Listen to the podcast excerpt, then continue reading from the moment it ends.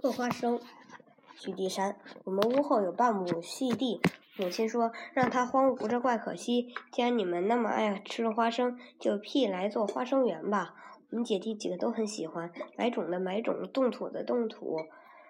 嗯，灌园的灌园。过不了几个月，居然收获了。母亲说，今年我们做可以做一个收获节，也请你们的爹爹来尝尝我们的新花生如何。我们都答应了。母亲把花生做成好几样食品，还吩咐这节要在园里的茅亭举行。那天的晚上天色不太好，可是爹爹也到来，实在很难得。爹爹说：“你们爱吃花生吗？”我们都争着答应：“爱。”谁能把花生的好处说出来？妹妹说：“为。”花生的味道很美。哥哥说花生可以制油。我说，无论何等人都可以用贱价买它来吃，都喜欢吃它，这就是它的好处。爹爹说花生的用处固然很多，但有一样很可贵的，这小小的豆不像那好看的苹果、桃子、石榴，把它们的花果果实悬在枝上。鲜红嫩绿的颜色令人一望而发生羡慕之心。他只把果子埋在地底，等到成熟，人们才把它挖出来。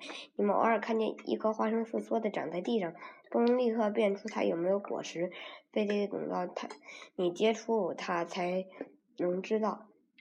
我们都说是的，母亲也点点头。爹爹接着说：“所以你们要学花生，因为它是有用的，不是伟大好看的东西。”我说：“那么人要做有用的人，不要做伟大体面的人。”爹爹说：“这是。”嗯，我对于你们的希望，我们谈到夜阑才散。所有的花生食品虽然没有了，然而父亲的话现在还印在我的心板上。十岁收获的季节，麦香混合在晨雾中弥散在田野上。太阳偏西，收割过的地里已经堆起好几排金黄色的麦垛。有人往车上装捆好的麦子，更多人正忙着弯腰。弯腰割麦，监工骑在马上，看着田野里的一切。嗯，三个妇女正在收割后的麦田里捡拾麦穗，中间的是位中年人，夕阳照射在他结实的肩膀上，那宽宽的肩膀，那带着套袖的手臂，一看就知道他是一位从小淡水背柴十分能干的人。我们看不见他的脸，他正深深地弯着腰，一手攥着一把麦穗，另一只手还在捡拾。他埋头苦干，因为他承担着生活的重担。他知道多捡拾几把麦穗就能为家里的晚餐增添一碗麦粥，或。者早餐多一两片面包。右边的妇女累了，欠起了身，显然是腰疼，一下子直不起身了。他手里紧紧地攥着麦穗，眼睛还在地上搜寻。哦，她的年纪够大了，也许是中年妇女的婆婆，一辈子辛劳，腰已经落下了毛病。可是，这是她能为家里增添一点食物的宝贵机会呀。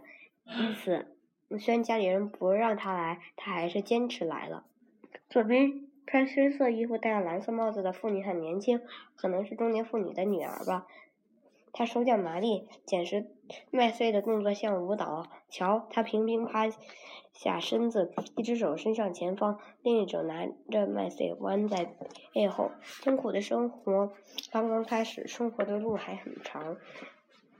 十岁的穷人都遵循古老的传统，就在白天十岁，天黑了绝不会来。进宫的人明白，就在地里的麦穗没人拾走也是浪费。再说，给穷人一点帮助也是应该的。所以，除非是荒年，他们从不禁止十岁。这就是十九世纪法国画家米勒十岁描绘的主要内容。米勒。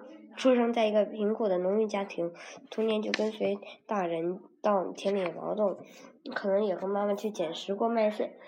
由于他对劳动的辛苦有切身的感受，因此十岁这幅画画得十分逼真，充满对农民的理解和同情。这幅画有远景有近景，远景和近景相配合，画面本身是静的，而表现的内容是动的。它使人好像也置身于收获后的田野中，来到十岁者的身旁。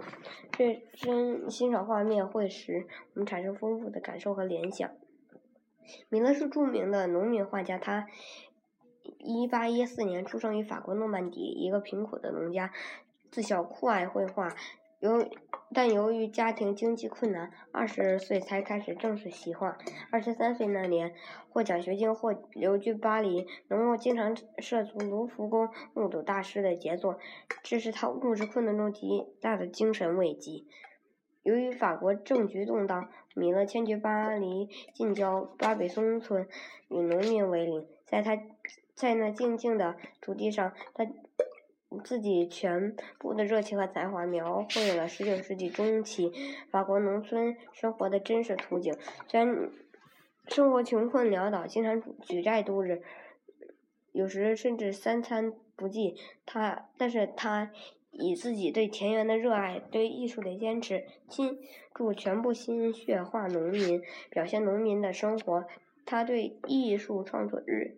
日臻成成熟，播种者十岁，晚岛等一批优秀作品相继问世，从不同的侧面完成了对农民和大地的，呃，写真和讴歌，并由此确立了平淡朴实的嗯创作风格。米勒画农民曾经遭到上流社会的抨击，但他始终坚持自己对艺术的追求，绝不迎合。时尚的潮流，绝不把艺术当做赚钱和使自己生活富裕的手段。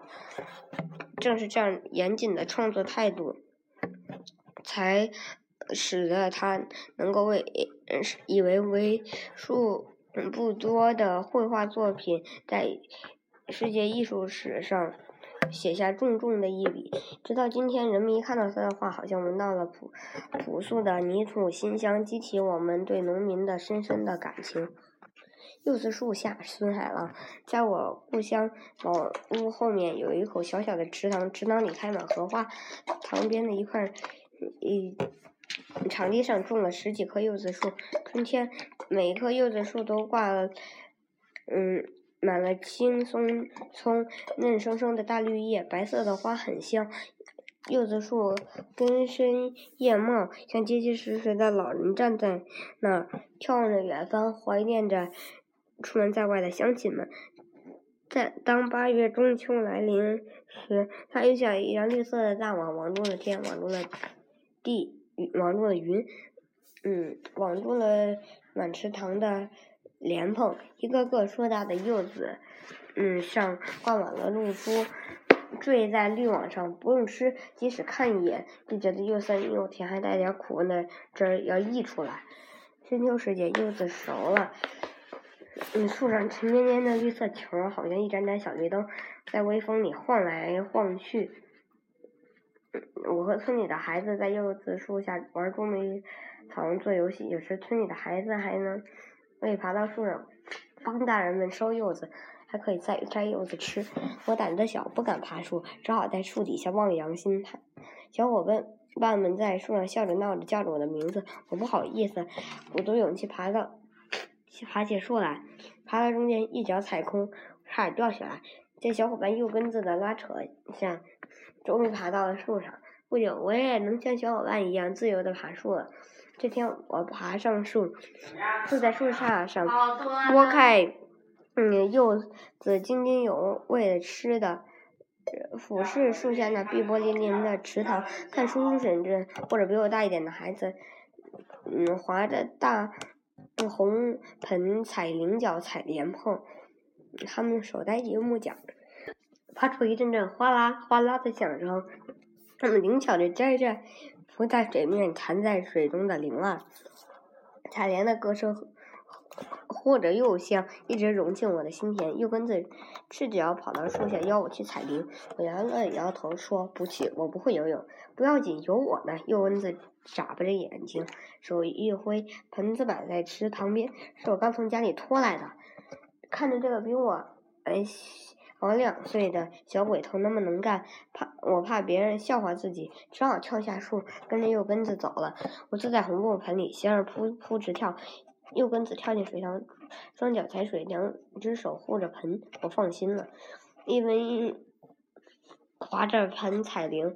一边也哼起小曲儿，惬意极了。过一会儿，右根子忽然摇晃起盆来，吓得我直叫妈。他却哈哈大笑，转眼间又咕咚一声钻到红木盆底下去了。我坐在盆里，不知怎么办好。待了一会儿，就老老实实的划水，让盆平平稳稳的在水塘里行进。渐渐的，我的心平稳了，胆子也大了起来。当红木盆像一支战舰一样，在我的指挥下勇往直前时，我心里特别高兴。突然，我听到有人叫我，我抬起头寻声，一望去，柚根子正站在柚子树上，向我挥动着他的油红背心。收获的季节，我也有收获。一个老农在田边走着，王王一阵。一个老农在田边走着，好像静静的思索。树枝在秋风中摇曳，黄叶从头顶飘落，他好像在安慰主人：明年我还会满枝绿叶硕果。嗯，老农登上高坡，他的眼睛亮了许多，高粱举着红灯在舞，玉米咧开嘴巴在乐。谷穗低垂着头向大地深深致谢，老农脸上露出微笑，往事涌上心窝。他回想起初春播种的情景，他回想起盛夏如何把秧苗救活，他回忆着一年的风风雨雨，他回忆着半生的酸甜苦乐。一一个老农在嗯。野田野上走着，好像在静静的思索。他平凡的像一株小草，他平普通的像一片树叶。天边的晚霞渐渐淡去，他的身影融进苍茫的暮色。